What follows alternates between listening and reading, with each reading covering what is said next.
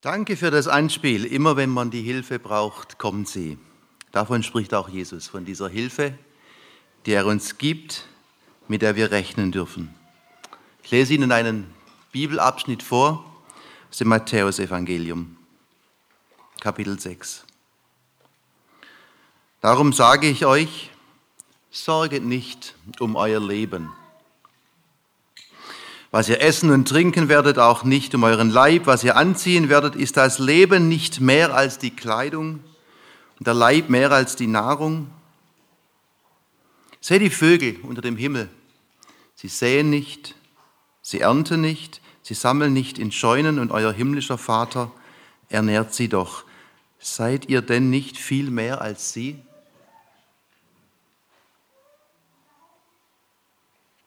Wer ist unter euch, der seines Lebenslänge eine Spanne zusetzen könnte, wie sehr er sich auch darum sorgt?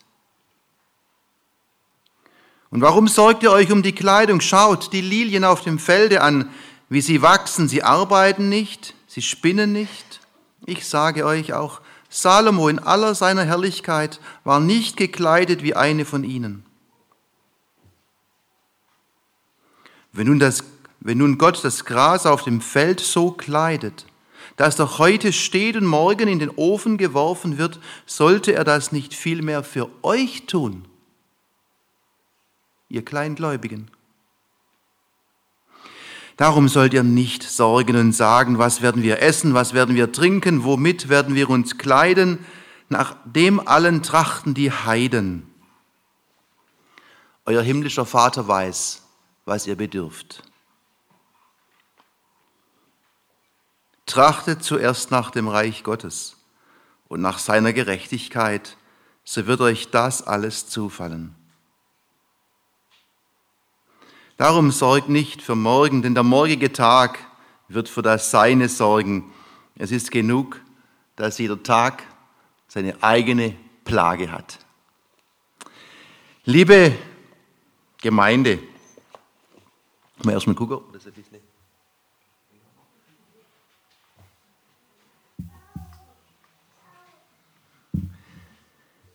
Es gibt wenige Texte in der Bibel, die so schön sind und zugleich so herausfordernd. So schön und zugleich so viel Kritik hervorrufen. Schön. Der Berg der Seligpreisungen, man schaut hinunter auf Kapernaum, man sieht den See Genezareth, ein paar Fischerboote, die Zypressen. Herrlicher Blick. Schön. Ein idyllischer Ort still, abseits vom Getriebe der Stadt, den Sorgen etwas enthoben oben auf einer Anhöhe, da hat er wohl die Bergpredigt gehalten. Und wer da oben steht, der ahnt etwas von der Freiheit, in die Jesus uns Menschen hineinführen will. Zugleich ruft dieses Bibelwort Kritik hervor. Jeder verhungerte Sperling widerlegt Jesus, hat einer mal gesagt. Jede Hungersnot spricht dagegen. Jeder Krieg, jeder Mangel, jede Armut, jede Arbeitslosigkeit spricht dagegen. Ist das so einfach? Ist dieses Wort nicht nur ein Wort für diese schöne Mittelmeerlandschaft Israel, wo man nachts auch draußen schlafen kann? Anderer sagt, dieses Wort ist etwas für Nicht-Verheiratete. Aber für, für einen Vater, der Familie hat, nee, das funktioniert nicht. Wir wollen diesen Text nicht verteidigen. Das hat er nämlich nicht nötig. Wir wollen hören, was gemeint ist. Geht es um die Warnung vor übertriebener Ängstlichkeit? Geht es um Besitzverzicht? Was ist das Thema? Ist die übertriebene Sorge?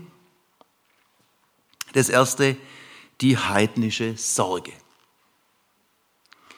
Es war am Tag meiner standesamtlichen Hochzeit. Nach der Zeremonie im Rathaus haben wir die Trauzeugen eingeladen. Wir fuhren ins untere Neckartal Richtung Heidelberg zu. Ich komme aus der Gegend. Schönes Burgrestaurant. kommen an, sechs Personen, war damals noch Student, werden empfangen mit Champagner. Da dachte ich, okay, bitte setzen Sie sich. Bitte die Karte, möchte bestellen. Nicht nötig, wir haben alles vorbereitet. Ich dachte, das gehört zum Service des Hauses, okay, die wissen, dass ich vielleicht heute Hochzeit habe, also lasse ich mich mal überraschen, was hier passiert. Uns wird serviert Vorspeise, Reragu, bester Wein, Nachspeise.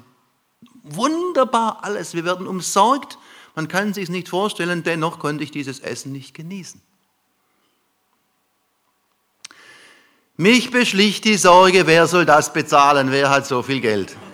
Ich war noch Student, ich hatte wohl ein paar hundert Mark dabei damals noch, aber rechnen konnte ich auch. Sechsmal. Und dann wollte er immer nachschenken. Nein, nein, nein, nicht so viel. Und dann dachte ich, wird es wohl noch so sein, dass ich am Tag meiner standesamtlichen Hochzeit Teller waschen muss? Die Rechnung bitte brachte sie auf einem Silbertablett mit einer Haube drüber. Eine silberne Haube. Und auf diesem Silbertablett stand ein Zettel mit, einer, mit einem Text handschriftlich. Und auf diesem Zettel standen die folgenden Worte. Seht die Vögel unter dem Himmel, sie säen nicht, sie ernten nicht, und ihr himmlischer Vater nährt sie doch, dein Vater. Ohne mein Wissen, ohne ein Wörtchen hat er alles organisiert, bestellt und längst bezahlt. Dein Vater. Und längst ist mir diese Geschichte auch zum Beispiel für mein eigenes Leben geworden. Ich bin ein furchtbarer Sorgenmensch. Also schon, ja, so ein Sorgenhansel. Aber längst ist mir diese Geschichte zum Bild und zum Gleichnis für mein eigenes Leben geworden, wenn schon mein irdischer Vater sorgt. Wie viel mehr dann der Vater im Himmel,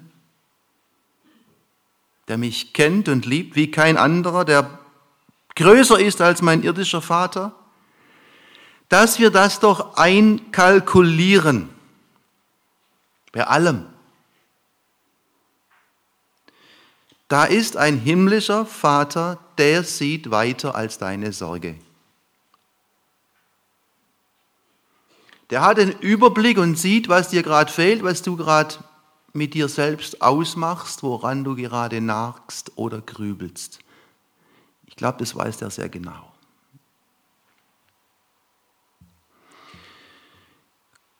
Gott sorgt sich um mich, bevor ich mir Sorgen mache und er sorgt sich mehr, als ich es ahne. Sicher, wir müssen manchmal durch. Die Lösung kommt nicht immer so gleich wie bei der Matheaufgabe. Das gibt es manchmal auch. Manchmal auch. Aber nicht immer so gleich. Manchmal ist ein ganz langer Weg, wo manche Sorge nicht weichen mag.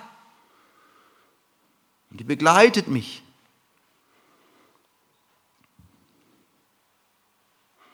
Pfarrer in unserer Gemeinde, so gelegentlichen, sie noch Gemeindepfarrer war in Waldorf-Hesslach, immer wieder Spaziergänge gemacht durch den Ort und so. Und dann, wenn man so eine Zeit lang in der Gemeinde als Pfarrer ist, kommt man ja an den Häusern vorbei, die man schon besucht hat. Und dann weiß man ja genau, was in jedem Haus los ist. Und es gibt so einen Spruch, vor jedem Haus liegt ein Sorgenstein. Da ist er groß, dort ist er klein. Dann weiß ich genau, Mensch, da ist eine Zerwürfnis in der Familie, da ist eine Sorge um die Kinder, da ist eine Pflege des Angehörigen, da ist eine Arbeitslosigkeit. Vor jedem Haus. Das ist so. Und es ist gut, dass wir es heute Morgen nicht sehen. Was glauben Sie, welche Sorgenberge hier in diesem Raum sind? Nochmal diese Geschichte eingangs. Jesus sagt, da ist ein Vater, der sich sorgt. Und dann sagt er noch was. Das Sorgen sei heidnisch. Was sollen wir essen? Was sollen wir trinken? Womit sollen wir uns kleiden? Nach all dem trachten die Heiden. Die Heiden meinen immer, sie kämen zu kurz. Das ist ein Heide. Es reicht nicht. Es kommt alles auf mich an. Immer diese Angst, ins Hintertreffen zu geraten. Wo Gott aus dem Horizont verschwindet, steigt die Lebensangst. Wo Gott aus dem Horizont verschwindet, steigen die Ängste. Weil jetzt kommt es tatsächlich auf mich an. Und auf mein Sorgen und Strampeln. Was werden wir essen? Was werden wir trinken? Dieser heidnischen Sorge setzt Jesus das Vertrauen gegenüber. Er sagt, was ist eigentlich dein Leben? Schau mal dein Leben an. Was ist es? Ist es nur Sorgen, wie du mehr bekommen kannst? Wie du dich noch schöner kleiden kannst, besser kleiden kannst? Wie du noch schöner wohnen kannst, noch luxuriöser in den Urlaub gehen kannst? Hey, das Leben ist mehr. Was ist dein Leben? Was ist es? Wo ist der Täufling eigentlich? Der schläft. Selig, die da schlafen. Nicht bei der Predigt. Was ist das Leben? Ist es das Auto, der Luxus, der Urlaub, die Kleidung, das schöne Jackett? Was ist es? Ganz schlicht. Das Leben ist ein Geschenk Gottes. Das ist unheimlich reich und schön. Wer schon mal bei einer Geburt dabei war, weiß das Geschenk. Der erste Atemzug. Gott hat Lebenskraft gegeben, hat den Menschen geschaffen. Er hat ihn auf die Ewigkeit hin geschaffen, auf ein großes Ziel. Das alles ist doch mehr als Kleidung und, und, und, und. Und wenn nun Gott ein Leben geschaffen hat, dich kunstvoll bereitet hat, dann trau ihm auch zu, dass er in den anderen Dingen deines Lebens sorgen kann. Das ist die Botschaft. Dein Leben ist mehr als Sorge. Was ist das? Es ist ein Geschenk, es ist eine Gabe.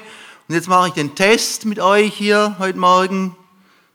Konformantenunterricht. Wer war dabei? Wer weiß es noch? Katechismus, erster Artikel, Martin Luther. Das muss man können. Nee, muss man nicht, aber man sollte es können. Es ist gut. Schauen Sie mal zu Hause im Gesangbuch, da steht es hinten drin. Ich glaube, dass mich Gott geschaffen hat, samt allen Kreaturen. Und dann sagt er, der mich reichlich und täglich versorgt, was Not tut an Leib und Leben, mich vor allem Übel behütet und bewahrt. Er hat mir gegeben, jetzt kriege ich selber schon nicht mit zusammen. Ich glaube, dass mich Gott geschaffen hat, samt anderen Kreaturen, mir Leib und Seele, Augen, Ohren, alle Glieder, Vernunft und alle Sinne gegeben hat und noch erhält, Kleider und Schuh, Haus und Hof, Weib und Kind, Äcker, Vieh und alle Güter und mit allem reichlich und täglich versorgt. Und jetzt kommt der Punkt.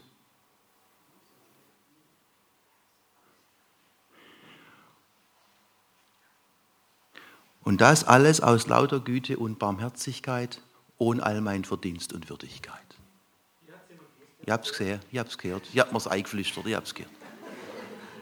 Und jetzt passen Sie auf. Alle Glieder, Vernunft und alle Sinne, Augen, Ohren, alle Sinne, Denkkraft, Verdauung, alles funktioniert.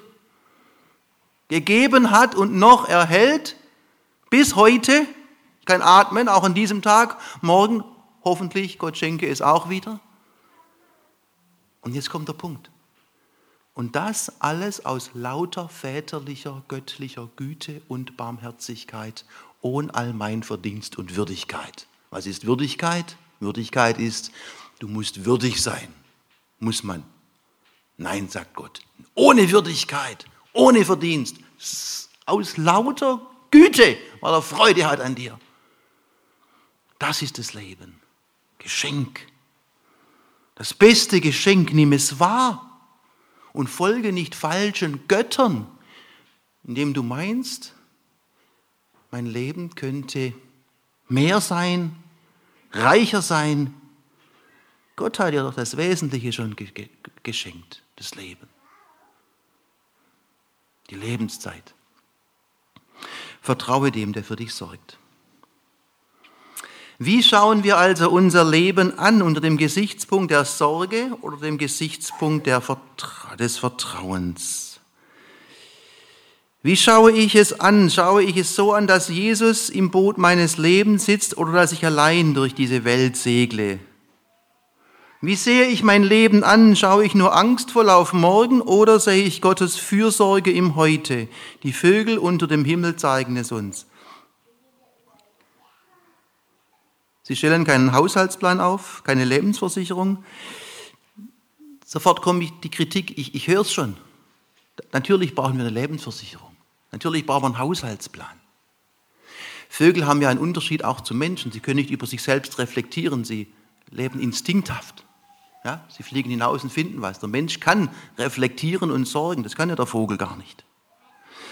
Aber trotzdem zeigt der Vogel uns eine Lebenshaltung, indem er sich in Gottes Hand fallen lässt. In meine Hände habe ich dich gezeichnet, sagt er. In dieser Hand bist du geborgen. Die Güte Gottes reicht, indem man sich einfach immer wieder neu dieser Hand anvertraut. Und das ist die durchbohrte Hand des Herrn Jesus Christus, der uns so, der alles für uns gegeben hat. Noch etwas. Die Fürsorge Gottes muss nicht herbeigezwungen werden. Die ist da. Wer die Schöpfung meditiert, entdeckt was vom fürsorglichen Gott. Ist noch gar nicht so lange her, es war auch so Januar, Februar, vielleicht war es auch schon März, ich weiß nicht mehr. Ich bin mit einem Kollegen so durch eine Siedlung seiner, seiner Gemeinde gegangen, wir hatten ein paar Dinge zu besprechen und ich war irgendwie auch innerlich beschwert, so mit hängendem Kopf gehe ich da und plötzlich stehe ich vor so einem Vorgarten, hunderte von Krokussen, gelb, violett.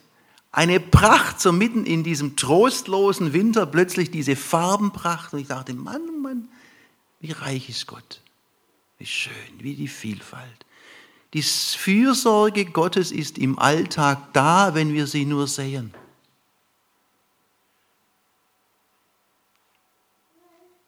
Gehen Sie damit? Wir müssen sie nur sehen. Im Herbst wieder. Aber auch im Frühling und auch im Winter kann man von dieser Fürsorge etwas in der Schöpfung sehen. Wir haben einen Gott, der im Heute da ist. Und das ist das Heute. Ich kenne eine Frau, sie leitet mit ihrem Mann zusammen ein Freizeitheim und so eine Tagungsstätte, eine christliche, in der Hohen Rhön. Sie ist in der Küche, sie ist Ehefrau, sie ist Mutter. Dazu leitet sie die diakonischen Praktikanten an, jedes Jahr so acht bis zwölf diakonische junge Leute.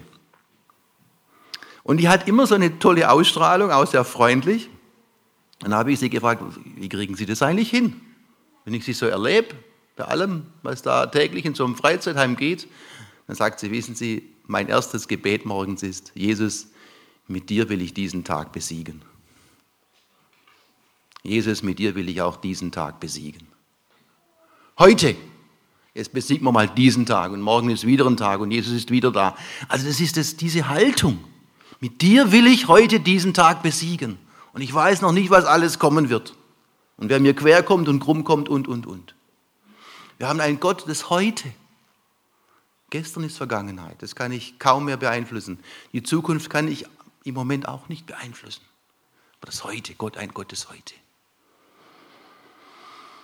Sorgenmenschen leben in der Zukunft, ständig. Wenn sie in Urlaub fahren, dann fragen sie sich sorgenvoll, wie wird wohl das Wetter? Kann ich auch gut schlafen? Sind die Matratzen gut? Das ist ein Sorgenmensch, macht sich vorher Gedanken. Wird der Flieger auch rechtzeitig starten und wieder ankommen? Scheint die Sonne, so sorgen sie sich, oh, es könnte auch bald wieder aufziehen. Das sind Sorgenmenschen, die denken immer, was könnte passieren. Ich bin auch so einer. Wir waren im schönen Cornwall, sind da in diesem schönen Küstenpfad entlang gegangen, wollten abends noch grillen. Und das ist eigentlich nicht erlaubt, so öffentlich in der freien Natur zu grillen. Aber wir wollten abends noch grillen, hatten so einen, so einen Traggrill dabei, was zu essen dabei, Grillgut dabei. Dachten wir, ach, da grillen wir jetzt noch. Dann haben wir endlich so eine, einen kleinen Ort gefunden und es war traumhaft. Traumhaft. Steilküste, Sonnenuntergang und dann so diesen Blick aufs Meer und, und so angenehm warm noch abends. Also es war wie im, wie im Himmel. Also schön halt. Und wieder, wenn das jetzt doch nicht erlaubt ist und es kommt so ein englischer Polizist, was ist jetzt, wenn jetzt, hey, wir müssen schnell machen, das ist nicht erlaubt. Kinder, machet schnell. Und dann waren wir fertig und ich dachte, dass Gott zu mir sagen würde, Roll, weshalb ich dir sowas geschenkt? Diesen schönen Ausblick, diese schöne Natur, deine Familie und alles habe ich dir geschenkt und du kannst es nicht genießen, weil du dir ständig Sorgen machst. Sorgenmenschen leben immer in der Zukunft, was könnte passieren. Anders war das bei Jesus. Er lebte total in der Gegenwart. Die waren, über, die waren auf einem Boot unterwegs und er schläft, obwohl es stürmt. Er sieht die Lilien auf dem Feld, andere gehen nur hurtig dran vorbei. Er sieht den Einzelnen und ist ganz da. Zachäus ist ganz da, ganz präsent. Und am Ende kann er sagen, am Ende seines Lebens, in deine Hände, Vater, befehle ich meinen Geist. Er lebte in der Gegenwart seines Vaters, vertraute ihm auf Schritt und Tritt. Und als er stirbt, sagt er, Vater, mein Leben gebe ich in deine Hand. Kannst du dein Leben um einen Tag verlängern? Heute. Mit dir will ich diesen Tag besiegen. Nimm ihn aus seiner Hand und morgen ist wieder ein Tag und er gibt dir heute die Kraft. Nochmal. Das Gegenteil von Sorge heißt nicht Verantwortungslosigkeit. Die spüren wir sehr wohl. Im Beruf, in der Familie. Wir haben Verantwortung, die wir tragen müssen für unser Haus, für unsere Aufgaben, für die Familie. Das ist nicht das Thema, Verantwortungslosigkeit. Das wäre ja auch nicht das, was Gott will.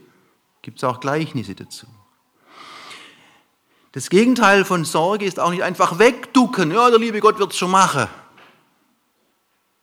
So wie der Vogel Strauß, Kopf in Sand und irgendwie, ich will nichts wissen, ich will nichts hören. Das ist nicht das Gegenteil. Und das ist nicht das Thema heute, sich wegducken oder aus der Verantwortung stehlen sondern das Gegenteil ist in einer Haltung des Vertrauens leben, dass der Herr jetzt da ist, darum weiß und das gibt mir eine Gelassenheit, mit den Dingen umzugehen.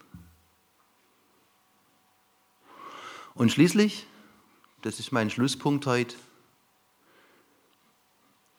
eine neue Priorität im Leben. Eine neue Priorität im Leben. Trachtet zuerst nach dem Reich Gottes und nach seiner Gerechtigkeit, so wird euch das alles zufallen. Wo unser Blick also von der Sorge um die Zukunft befreit ist, weil ich weiß, der Herr ist da und er sorgt, wird der Blick weit und ich kann neue Ziele ins Auge fassen. Wo der Götze des Sorgens um Essen und Trinken nicht mehr das Sagen hat, kann eine neue Priorität Einfluss gewinnen. Sage das sehr bewusst mit dem Götzen. Es gibt Götzen, die uns so beherrschen wollen, in unserem Streben und Wollen und mehr haben wollen, dass sie uns richtig in Besitz nehmen. Und dann sagt Jesus, ihr müsst die Prioritäten neu ordnen. Nicht euren Götzen folgen, sondern zuerst nach Gottes Reich trachten. Jesus ordnet die Prioritäten neu und wo Jesus mir die Lasten abnimmt. Wo ich weiß, der Herr sorgt auch in dieser Situation, in dieser Herausforderung, entsteht Raum für Neues. Wo ich die Sorgensteine loswerde, wird es mir leichter. Wo ich sie Gott an den Hals werfe. Gott hat einen starken Hals. Da kann man viel nachhängen. Verstehen Sie? Man, die haben keinen starken Hals. Aber Gott hat einen starken Hals, der ist belastbar. Da kann man alles hinhängen. Wo ich also ihn an den Hals hänge, werde ich unbeschwerter, freier, Freiraum, Freiraum Gott zu dienen, trachte zuerst. Es geht ums erste Gebot. Ich bin der Herr dein Gott, der dich aus Ägyptenland geführt hat. Du sollst keine anderen Götter haben neben mir. Darum geht's. Beim Sorgen geht es ums erste Gebot. Gott sagt, ich bin dein Gott. Ich sorge für dich. Denn das ist ein Gott, der sorgt, der sich kümmert. Und diese Zusage hilft mir nicht auf diese Götzen unserer Zeit zu vertrauen. Trachtet zuerst. Ich habe eine schöne Stelle gefunden im, ersten, im zweiten Timotheusbrief, da heißt es, ein Soldat, der in den Krieg zieht, soll sich nicht um die Geschäfte des täglichen Lebens sorgen, sondern dem gefallen, der ihn angeworben hat. Also, ein Soldat, der in den Krieg zieht, der weiß, mein General, der sorgt für mich, der sucht, sorgt für den Nachschub, ähm, für die Unterkunft und so weiter. Und ich muss meinen Job tun. Das ist das Bild. Einer, der sich Gott anvertraut, der wird von dieser Sorge los. Wenn Jesus sagt damit, wenn du dich mir anvertraust und mein Leben für meine Sache einsetzt, werde ich auch dafür sorgen, dass du nicht zu kurz kommst. Dann stehe ich auch für dich gerade. Wenn du dich dir ganz meiner Sache verschreibst, komme ich für dich auf. Das ist jetzt das neue Lebensmotto. Herr, ich engagiere mich für dich. Ich lege mein Leben in deine Hand und du versprichst mir, ich bin dein Gott. Alle eure Sorge werft auf ihn, denn er sorgt für euch. Wir sehen uns, wie dieser Text uns auch herausfordert. Er führt uns nicht in ein unbeschwertes Leben. Das gibt es im Neuen Testament nicht, ein unbeschwertes Leben. Aber er führt uns hinein in ein Leben unter die Herrschaft Gottes. Ich schließe mit Martin Luther. Was heißt es, einen Gott zu haben? Einen Gott haben heißt, eine Zuflucht haben in allen Nöten. Einen Gott haben heißt nichts anderes, denn von ihm von Herzen trauen und glauben. Denn das Trauen und Glauben des Herzens machen beide Gott und Abgott. Ist der Glaube und das Vertrauen recht, so ist auch dein Gott recht. Und wiederum, wo das Vertrauen fehlt, da ist auch der rechte Gott nicht. Denn zwei Dinge gehören zusammen, Glaube und Gott. Woran du nun dein Herz hängst, das ist dein Gott. Woran du nun dein Herz hängst, das ist dein Gott. Erinnern Sie sich an die Geschichte vom Eingang, vom Vater. Er sorgt. Amen.